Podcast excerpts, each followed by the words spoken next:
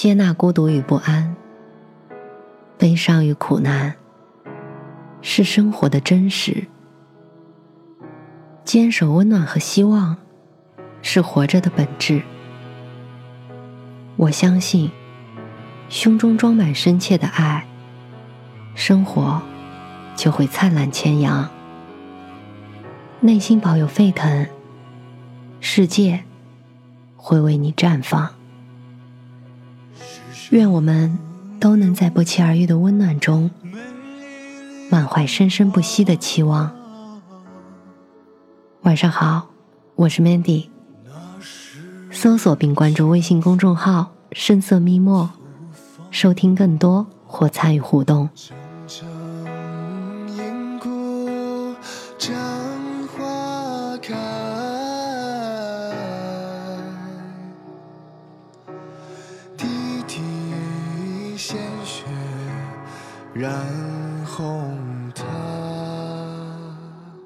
年终时，冯小刚对着演员和观众一起开炮。一边骂有些年轻演员太娘，经纪公司搞鲜肉文化，一边炮轰中国观众。称之所以有这么多垃圾电影，是因为有很多垃圾观众。尽管招来不少骂声，但也是话粗理不粗，有几分道理。毕竟是公认的娱乐圈小钢炮。一直以敢说真话著称，往往是语不惊人死不休，活脱脱一老炮儿。相比于冯小刚有时的满嘴胡言，他的电影始终不赖。尽管经历了调档风波，《芳华》还是在年末贺岁档和大家见面了。都说这是一部给父母辈看的致青春，因为故事的背景在二十世纪七十年代，那个五零后与六零后正值青春的岁月，没有高楼大厦和灯红酒绿，那个历经时代变革的短短十年，正是他们的匆匆那年。少了点风花雪月，却看到更多的人情冷暖。你们现在吃的是大鱼大肉，穿的是羊毛大衣，多好啊！想当年我们，这是我们从小听到大的父母的想当年。就让我们借由父母的风华岁月，看看那究竟是怎样一个时代。让他们久久不能忘怀。二十世纪七十年代，也不过就是四十年以前，却已经是上个世纪。四十年间，改革开放、市场经济，出现了新中国成立以来，打破贫富差距、突破社会阶级的最大一次机会。而芳华的故事。就从这个七十年代开始，一个老实人刘峰进了部队文工团。在那个深受文革影响的年代，人们总是谨小慎微，因为随便做错点什么，就会被拉出来批斗，被扣上政治错误的帽子，而批斗你，就成为了政治正确。也是所有压抑自我的人的一种情感宣泄口。很不幸，男主刘峰也因一时冲动触碰心仪的女兵被人撞见，而背上了流氓、斯文败类的骂名，遭到批斗。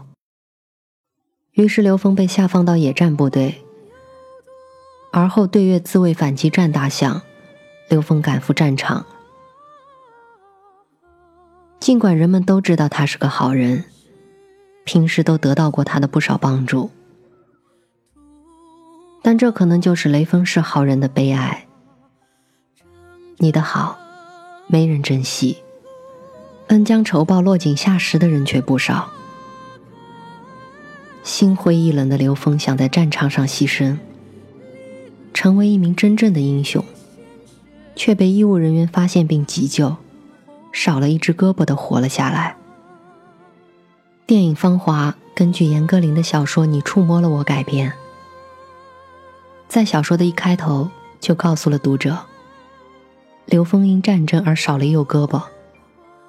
刘峰的右胳膊是劣质材料做的假肢。战后回乡的刘峰，娶了一名在长途汽车上售票的女子为妻，并育有一女。但是因为他的残疾，最终还是跟妻子离婚了。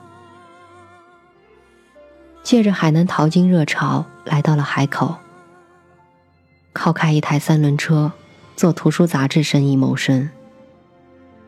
生意做的不大，仅仅能糊口。所以刘峰就被别人看不起。租住的房子也是处于城乡结合部的模糊地带，与妓女们做邻居。在海口，他甚至把一名妓女改唱为梁，并因日久生情，跟那位妓女相依为命了一段时间。他用于谋生的三轮车也经常被城管没收。然后刘峰就要反复拿钱去赎回他的三轮车。后来，刘峰又成为了北漂，来到北京。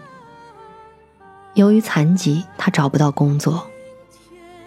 还好他的侄子在北京开了家公司，侄子收留了他，让他看门，每月可以挣到五百块钱的工资，勉强可以吃饱饭。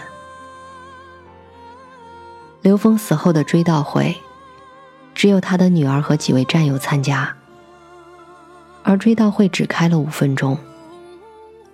原因是要赶来参加追悼会的侄子，因为北京堵车，迟迟让追悼会开不成。在后一家即将举办追悼会的人的驱赶下，几位战友和他的女儿，匆匆忙忙地围绕着他的遗体绕了一圈。连他女儿的悼词都来不及念，刘峰的遗体就被推进了焚烧炉。刘峰就这么草草的，在贫病交加中结束了自己的一生。无论是电影还是小说，当然不止描述刘峰这一个人物，但刘峰是最值得被我们反复提及的。触碰事件，是刘峰命运的拐点。个人命运被时代裹挟的无奈，在刘峰身上体现的淋漓尽致。但还有多少和他一样参与这场战争，却没有回来的人呢？《芳华》这部电影的意义，比这部电影本身更重要。中越战争后。世界迎来百年未遇的大变局。苏联解体，冷战结束，中美持续交好，第三次工业革命，信息技术革命，中国进入了这一次高速发展的快车道，而躺在中越边境烈士陵园里的年轻生命，却在被悄然遗忘。